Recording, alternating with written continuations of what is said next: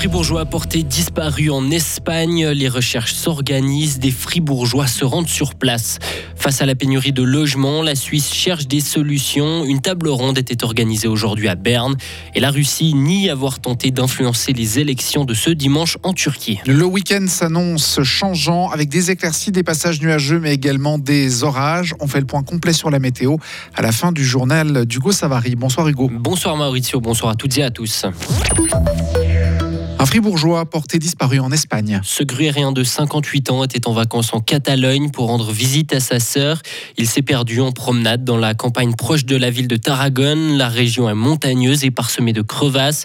Ses proches n'ont plus de nouvelles de lui depuis dimanche dernier. Sa famille met tout en œuvre pour tenter de le retrouver, Vincent Douce. Sur place, d'importants dispositifs ont été déployés. Une centaine de personnes, la police locale, la protection civile et des ambulances se sont mobilisées pour faire des battues, accompagnés par des hélicoptères des drones et des chiens. Mais les recherches ont été stoppées après deux jours et demi. Désormais, ce sont ses proches qui prennent le relais. Sa famille en Gruyère a décidé de lancer un appel à l'aide. Pour poursuivre les recherches, elle a contacté des associations espagnoles de bénévoles. Le but est de pouvoir réunir au moins 25 personnes sur place demain matin à 8 heures. La nièce de l'homme porté disparu va partir avec son frère et une quinzaine de volontaires ce soir en bus, direction l'Espagne. La famille cherche encore des volontaires pour se rendre en Espagne et participer à ces recherches. Inopac retrouve un, toit. L'entreprise d'emballage a dégoté une halle de 1800 mètres carrés. Elle avait été victime d'un incendie début mars. Et selon la feuille officielle du jour, elle vient de déposer une demande de réaffectation pour ce nouveau bâtiment situé à Vuisternos en Ogo, là précisément où elle était déjà installée. L'entreprise espère maintenant être opérationnelle dans un mois. Elle comptera 7 à 8 lignes de production efficientes contre 12 dans dans ses anciens locaux. L'entreprise produira environ 30% de moins qu'avant. Densification, encouragement et flexibilisation. Plusieurs pistes ont été évoquées ce matin à Berne pour contrer la pénurie de logements.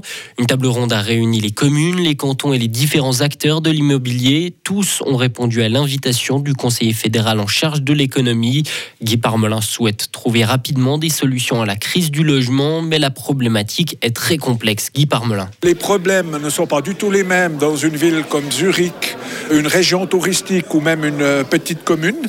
Il n'y a pas de solution simple. Songez simplement, par exemple, que dans la ville de Zurich, on nous a montré qu'une construction de plus de 2000 logements est bloquée par un arrêt du tribunal fédéral. Vous avez des lois fédérales, aménagement du territoire, loi sur le bruit, la culture du bâti, etc., etc.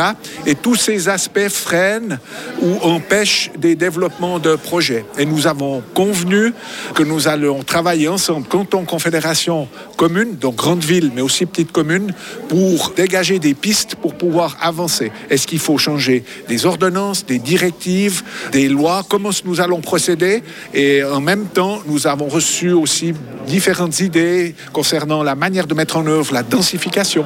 Et c'est le travail qui nous attend ces prochains mois. La Confédération va tenter d'élaborer au plus vite un plan d'action avec des mesures concrètes.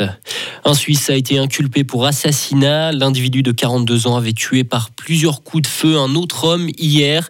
La victime était un employé d'une école de la région de Locarno. Après les coups de feu, le tireur a pris la fuite en voiture avant d'être arrêté dans un supermarché une heure plus tard. Attention si vous voulez vous rendre en Allemagne en train ces prochains jours. La grève du personnel ferroviaire aura un impact sur la Suisse dès dimanche soir.